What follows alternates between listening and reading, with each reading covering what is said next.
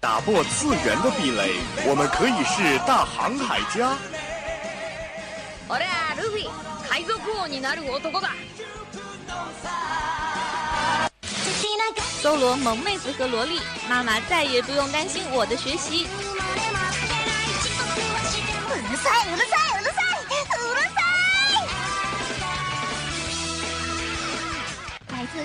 日本、欧美、全世界的 ANG News，让你的耳朵根本停不下来。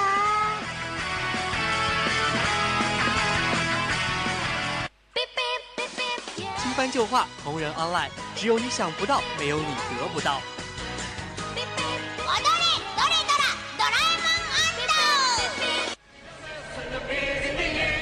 叫我们红领巾，我们也不是活雷锋。因为一切精彩尽在慢动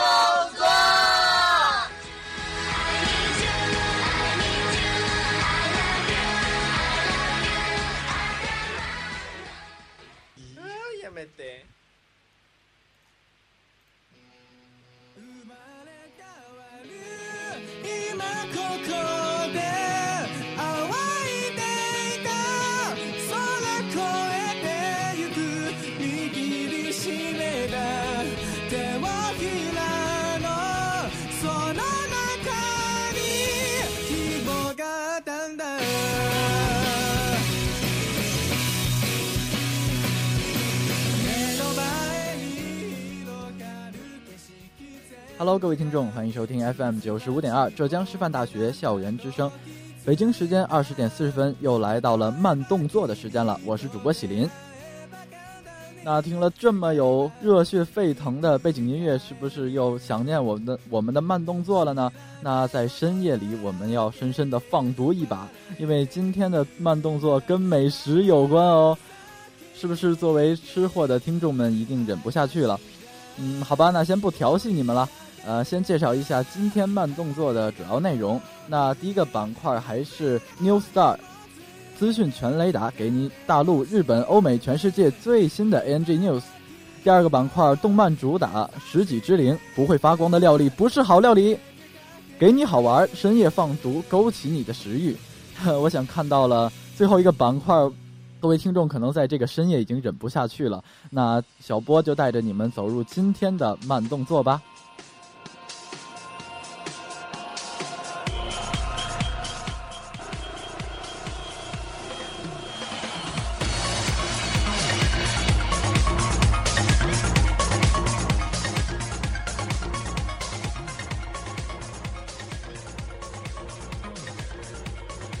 那首先进入我们的第一个板块，New Star，新剧场版《心在呐喊》，票房突破十亿日元，赶超未闻花名。由未闻花名原班人马制作最新剧场版《心在呐喊》，由上映以来，引发了动漫迷们的广大关注。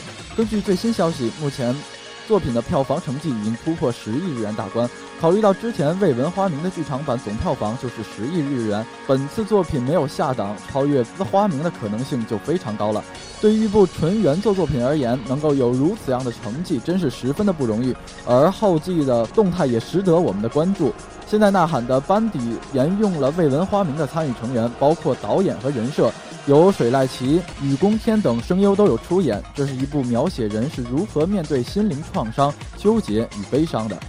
以及人与人之间牵绊与青春偶像剧，我们相信这部《心在呐喊》中肯定有不少卖座的催泪弹剧情，但剧情应该是没有在大陆上上映的。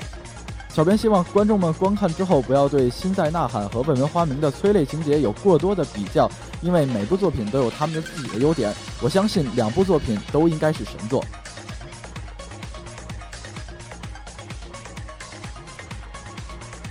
剧场版《Feel》预告片和新宣传片公开，追加声优发表。预计于二零一五年十二月五号上映的完全新作剧场版动画《High Speed Free Starting Base》于近日公开了新的宣传图、公告片以及 test 名单等情报。在公开图中，在预告片中展示了中中学时代的七濑遥、菊真琴等人通过游泳等项目正视自己，与伙伴们一起实现目标的一个旅途。属于他们的青春故事即将开始。Free 系列是以游泳为主题，讲述了男子高中生青春与羁绊的物语。在 TV 动画第一次制作的第一期和第二期都博得了广大群众的关注，特别是广大腐女的一致好评。此次作品也成为了 Free 最新剧场版的新话，它原以小说第二卷为基础，描述了主人公在中学时代的故事。因而，此次监督曾指导过冰果的吴本康弘，在公开课的第二弹 PV 中，我们也看到了主角们在盛花盛开的春季参加开学典礼的镜头。不知道这个剧场版又会给我们带来怎样的体育激情呢？又是怎样的友情羁绊？怎样的温暖温暖人心呢？让我们一起拭目以待吧。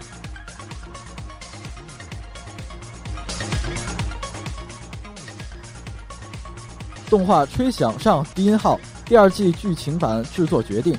二零一五年四月至六月推送的动画《吹响》上低音号于本月初进行粉丝感谢会上发表了将要制作 TV 系列，继续做动画剧场版的消息。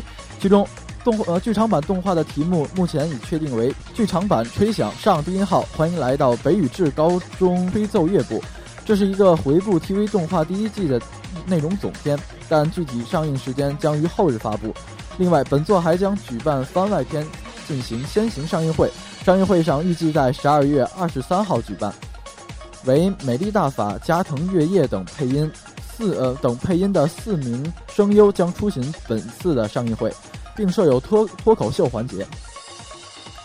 动画上低音号讲述的是几个花季少女在音乐社团努力研究音乐的故事。Yes，没有听错，就是一部由京都出品，讲述几个花季少女在音乐社团努力研究的故事，而不是成天的喝茶、旅游、顺路练习一会儿的故事。看过第一季的小伙伴应该就知道这部动漫吧？没有模板化的人物角色。没有刻意的卖萌，心理的描写也十分的到位，细节处理的真是令人发指。相信在第二季中，它能给我们带来更多精彩的音乐，更多精彩的作品。好了，在资讯的最后，让我们听一下低音号的 OP 吧。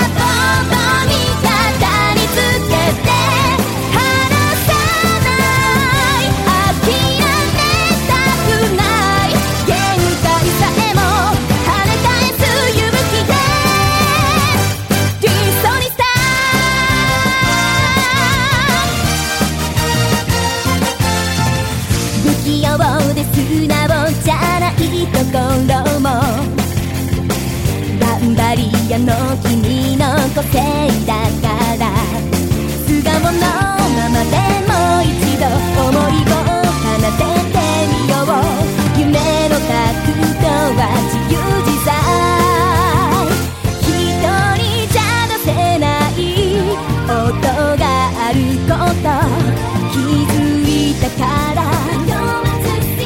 しようよそれぞれの心。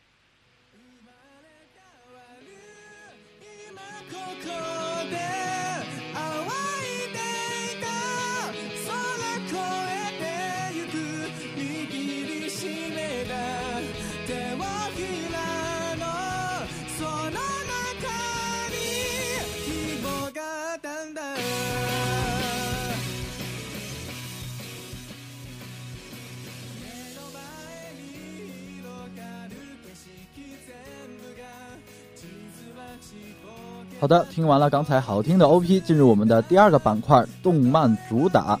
十几之灵不会发光的料理不是好料理，那这个深夜放毒也是越来越的凶狠啊！我想各位的小伙伴们应该都没有吃晚饭，那么就不要怪主播心狠手辣了。没错，就是夜晚的恶魔。我想从小时候从中华小当家到美食俘虏，再到十几之灵，经历过。种种的美食的诱惑吧，那会发光的料理，那每次都扣人心弦的声音，以及评委们做出的精彩绝伦的演说，真是让我们都大饱眼福。那么看十几之灵出现最多的弹幕就是“前方高能，请戴上耳机”，妈妈请听我解释，类似这样的弹幕。没错，这就是传说中的十几之灵，也有春药之灵的美称。我真是醉了，我想在这里特别想吐槽一下我们的小编，为什么要让。一个堂堂的男子汉要主播这样的一个动漫呢？呃，不过既然是美食番，一定会有一种热血和感动在里面嘛。《十几之灵》是由一部动漫、一部漫改编成的一部动漫。呃，故事开头是非常符合《少年帐篷》王道式的展开、拉开序幕的。呃，我们先回顾一下《十几之灵》的主要内容。主人公在，主人公幸平创真在父亲。切茨经营的一家姓平的亲民餐厅，远近闻名的料理人，两个人呢也经常的对比厨艺。我觉得父亲和儿子就应该有这样的一种关系吧，并没有强制他去学习，而是一直尊重儿子的一种心愿。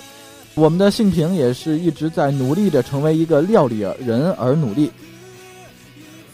在开呃在开设他的家庭小店的途中遇到了一些。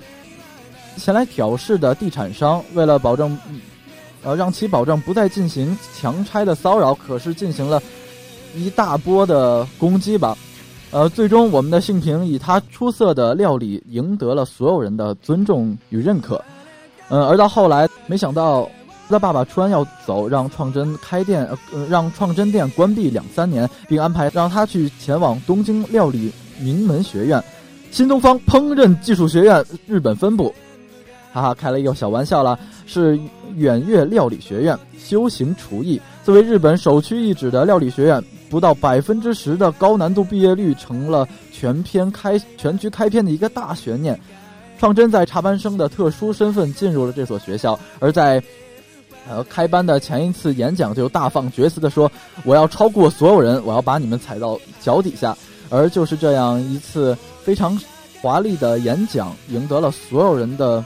瞩目，以及以及其他男生对他的一种很深深的恨意吧，直至后来才被他的厨艺所认可。这部美食番最突出的两个特点就是秀色可餐，还有一个就是秀色可餐。十几个十几之灵告诉我们一个道理：如果用料理决定一切的世界，如果你不能做出让人尖叫连连的料理，你就没有成为一个厨师的资格。既然是一个秀色可餐嘛，首先就要卖点肉啦。拥有神之舌芭蕉女王惠里奈，身材丰满、胸大无脑的少女心肉食料理鬼才玉妹，以及小恶魔属性分子料理专家爱丽丝，和一个彻头彻呃彻头彻尾都是毫无自信的丑小鸭，但最终成名成为了一名优秀厨师田所惠，外表高冷内在软妹的意大利帅哥塔克米。甚至要求苛刻又充满母性的宿管大妈文旭，各种不同的女性角色无不拜倒在创真春药之下。他告诉我们了，展现一个连吃饭都能吃出，哎，我就不说了，卖力娇喘，各种暴衣，各种羞耻，我真是醉了。不过在深夜，我想各位小伙伴们想听到的最呃更多的应该是关于美食方面。呃，我们怎么仅仅能停留在卖肉方面呢？除了卖肉，还有卖料理。看过《十几之灵》的都有这种。畏恶和蠢蠢欲动的感觉。石灵，他以细致的画工和饱含诗意的分镜，描写了每一次创真在制作美食的过程中那一次细致入微的表演，甚至说是可以称之为艺术吧。他把材料和主食搭配的淋漓尽致，可以说让观众垂涎欲滴。再加上夸张十足的味觉高潮、脑洞满分比喻和想象，男主角过两三秒就要满嘴跑火车。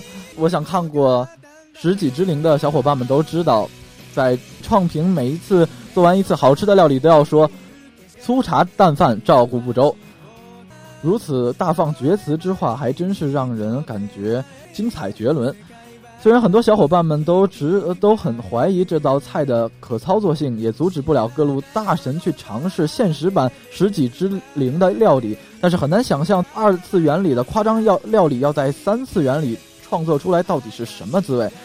呃，想到这种料理的反差，我就又想到了创平在每次创造一个非常美味的料理之后，都要创作一次失败品。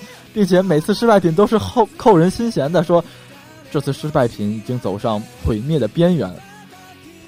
其实这部动漫乍一看是披着美食外衣的卖肉片，但是揭开这些艳俗的镜头，《十几之灵》是有一部纯正的 Jump 血统的热血漫画。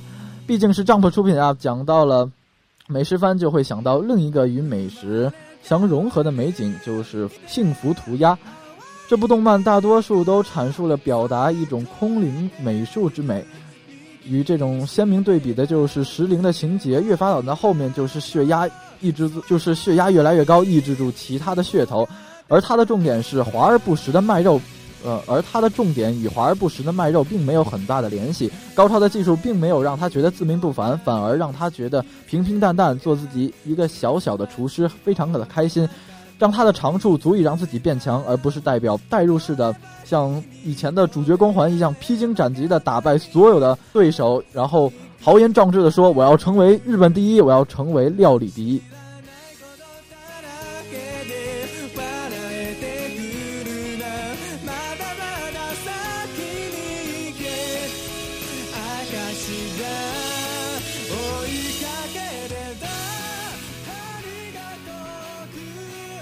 美色画面虽然是见仁见智，但但本片的精髓可可谓是，呃，精彩绝伦吧。美食画面在长年之后的经营，呃，也有以及各种美食都吸引了观众们直呼第二季的到来。或许第二季仍跳不出过于耀眼的美色图片来吸引观众的眼球，但是石灵仍会以他热血而梦想传递给我们的精神。不会发光的料理不是好料理，不下药的厨师不是好厨师，不卖血的青年不是好青年。看动漫不只是看动漫本身，而在于他的精神。十几之灵给我的感觉就是一种非常热血，即使自己，呃，身份非常的低微，身份非常的普通，但是如果你有梦想，如果你一直在追求自己的道路，一定会在这条道路上越走越亮的。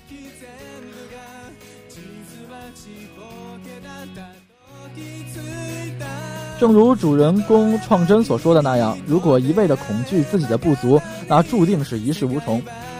既然不想打退堂鼓，干脆就死了这条心，勇敢的向前，不是吗？所以我觉得这部动漫既是一个卖肉片，也是一个美食番，更是一股，更是一种热血番吧。他的精神永远会告诉我们，梦想都是光明的，前途永远都是不可预料的。所以不要为自己的一。一些些小错误或者小挫折而打败，让我们抬起头，迎来最闪亮的明天。就让我们在带着这份满满的热血，迎来第二期第二季的出现吧。最后的主打，让我们一起来听听《十几之灵》超燃的 OP 吧。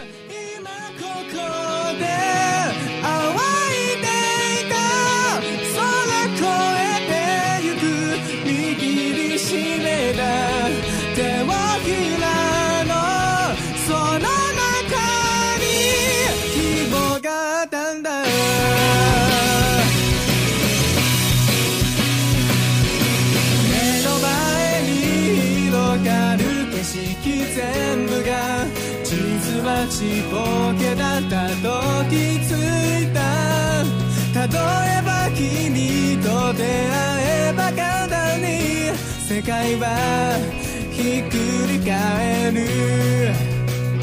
知らないことだらけで笑えてくるな。まだまだ先に行け。証が追いかけてた。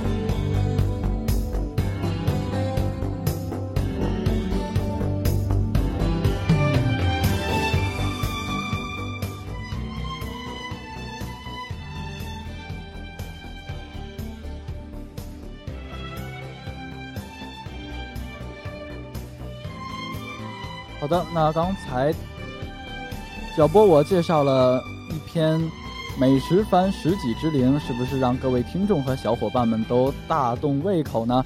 不过主播我还没有放过你们哟。第三个板块给你好玩，我要在深夜放毒，勾起你们的食欲。呃，刚才讲完了《十几之灵》，我想大家已经在被窝里饿得不行了。既然怎么能让你们一个人饿呢？就让大家一起来饿吧。好东西要大家分享嘛。那第二个板，第三个板块，我将为大家介绍几个非常非常有名的美食番。那第一个动漫，我想由背景音乐也可以听出来了，就是我们的《中华小当家》。一上来就是童年系，一上来就是童年系列。其实这部动漫真的可以说是太忽悠人了。呃，想想我们的小当家披荆斩棘，经历了风风雨雨，本以为是一篇。中国动画从江苏到上海再到重庆，各类美食简直就是中国料理啊！但是还说还说的这么专业，小小的一个小当家一路奋斗，参加各种厨艺比赛，到最后还成为了特级厨师。要知道这娃可是刚出道只有十三岁啊！如此天才的少年，对于美食的这种渴求，我想他对美食的天赋有这种设定，果然果然让你没有办法。动画中，小当家以超神的厨艺，每次都让人瞠目结舌。不仅让绿了解了一次非常好吃的菜名，还让人忍俊不禁的感觉，饭也能做得这么神。我就记得当年有一次，小当家在厨艺比赛上做了一次蛋炒饭。其实蛋炒饭嘛，人人都会做，可是他做的就是那么不同。难道是十三瓦的高压蛋炒饭吗？每一次打开锅盖都是闪闪发亮。所以说，真的是不会发光的料理不是好料理。虽然画面和剧情设定方面都很给力，但最重要的是，它还是勾起了我们对于前往新东方学习厨艺的一种精神吧。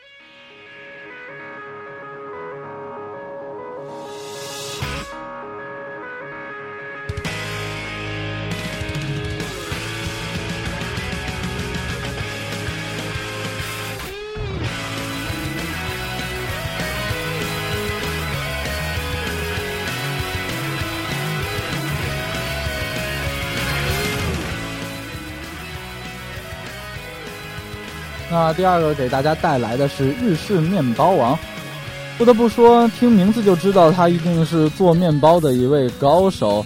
哎，可见是乔 Sam 的想象力真是令人佩服啊！要做的一个日式面包的故事就能描绘的如此轰轰烈烈，脑洞也是挺大的。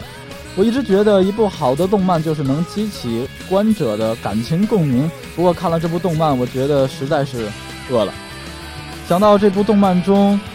面包王一直努力实现自己的梦想的故事，当然主角肯定是又是天赋异禀神马有关了。没错，就是太阳神之手了。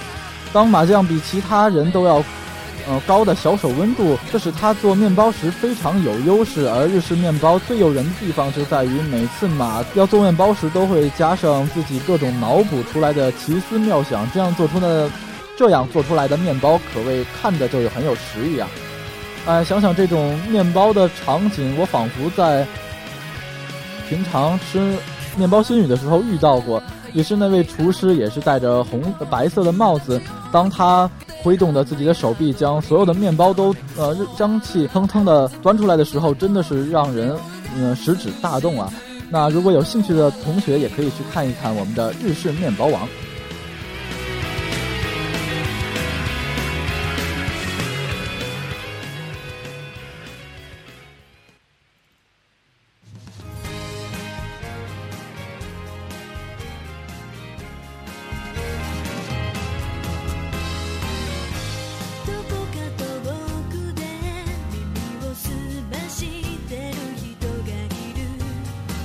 那第三个要介绍的是深夜食堂，奇怪，好像有什么诡异的东西进来了。嗯，虽然深夜食堂不是一部动，嗯，虽然深夜食堂不是一部动漫，不过就原谅小编吧，因为我们的小编真的很想把这剧，呃，这部剧安利给大家，毕竟它也是由漫画改编的。在新宿街头的其中一个后巷，由 Master 自主经营的一个小食堂。经营时间由深夜零点到早上七点左右，在门帘上紧紧写着“饭屋”，常常被客人呼叫“深夜食堂”。虽然菜单上只有什么豚汁套餐、啤酒、日本啤酒、烧酒，每个客节每个客人都只能点三杯酒，但 Master 的表示自己可以制作的食物都可以叫做最棒的食物，所以在故事中只是。淡淡的写了一下深夜经营这家店为伍还，描述了主人与客人之间的心灵沟通。想想也是挺温馨的。在晚上，大家都，呃，非常非常的疲倦和劳累，去我们的深夜食堂里喝一些小酒，吃一些食物来缓解一下今天的疲劳，享受一下当夜幕降临，可以深深的吸一口气，可以好好休息一把的这种，呃，舒适感，可以可谓是一种嗯。精彩绝伦的感觉吧。那如果喜欢的小朋呃，如果喜欢的听众，可以去看一看这位深夜食堂的一部动漫。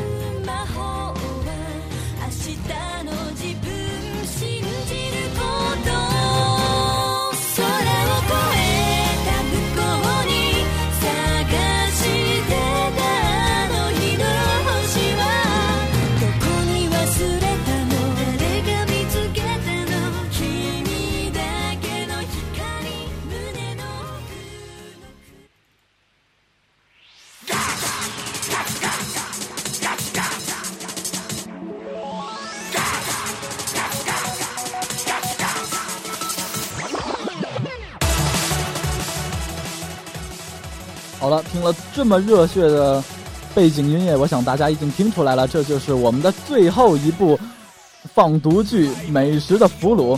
说到动漫美食，这部漫画一定要出来亮一亮了。光看题目就能看出，处处都是美食，处处都是热血的动漫。哎，真是佩服作者，《美食俘虏》居然可以展现出如此奇妙而又与众不同的世界观。呃，像这种跟《海贼王》。和《龙珠》有异曲同工之妙的感觉，在动画世界中真的是对美食有一种无与伦比的追求吧。千奇百怪的食物不仅让人眼花缭乱，还让呃食物分各种等级，根据等级的高低来捕获的难易程度也有所不同。看来想吃 想吃到绝顶的美食，一定要经历种种的坎坷呀。呃，其实美食俘虏的这种特殊性早已孕育而生了。呃，阿鲁长刀长叉可以说是。呃，秒天秒地的食材啊，三大天王的实力也不是盖的，所以呃，也多亏了阿鲁，小松才能吃到他这辈子估计很难吃到的极品美食吧。不过松酱的厨艺自然是没话可说，两位可，这两个人可以说是互补互利。各位听众是否也想成为一名美食俘虏呢？其实，在很久很久以前，我就很喜欢看这种热血的动漫，尤其是。热血美食漫，没想到美食俘虏和龙珠有一次也，嗯，合作了一把，让我感觉了不同的世界观。然后，悟空在这里打败着各种敌人，而阿鲁在这里挥动菜刀披荆斩棘，可谓是我的世界观已经崩塌了。难道说他们的美食已经到了这种境界，吃货已经挡不住他们的脚步了？那刚才说了这么激动的话语，是不是让？我们的听众又有一种萌生一种想回去再看看《美食俘虏》的念头吧。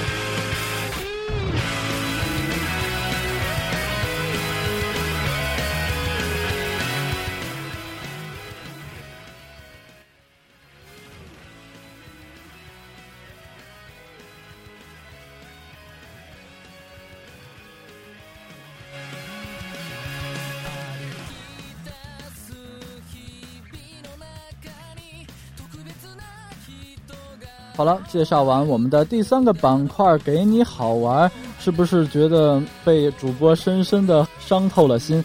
因为在这么寒冷的深夜，我想大家一定是饿坏了吧？呃，如果你们真的忍不住的话，没问题，你们可以去尽情的吃。嗯，在深夜放毒，真是有点对不起我们的小听众了。呃，不过在美食番，对于美食番而言，呃，动漫还是有非常非常多有意思的地方。因为如此脑洞大开的美食，如此让吃货垂涎欲滴的美食，确实是可以表达出一种很。高层次的一种精神世界观吧。作为美食番来说，其实我最喜欢的、最喜欢的还是《中华小当家》，因为他从小就经历了种种的坎坷，嗯，并且在路上遇到了谢师傅，还有其他的，还有七星刀雷恩之类的这样的人物。其实想想也是觉得挺好的。经过吃遍天下、走遍天下，居然还有这么好的伙伴，居然还为皇上做了一道菜。我可以可以说，如果作为。吃货的话，此生无憾了吧？那我想在这里，大家一定会感叹：同样是吃货，为什么自己的级别就这么低呢？自己只能去，呃，美食院，只能去我们的学校北门去尝一尝这些已经吃过好几遍的料理，而不能尝尝真正会发光的、真正拥有十万伏高压的美食呢？哎，不过这些梦想，我想只能遗留在我们的漫画之中了吧。呃，其实漫画就是这样，可以让我们对于现实的这种不满，或者说对现实的一种期待，都增呃都加进这种漫画的色彩里面，让漫画真的有一种童年，真的有一种自己内心超脱的一种感觉，这才是漫画给我们带来最精彩绝伦的地方。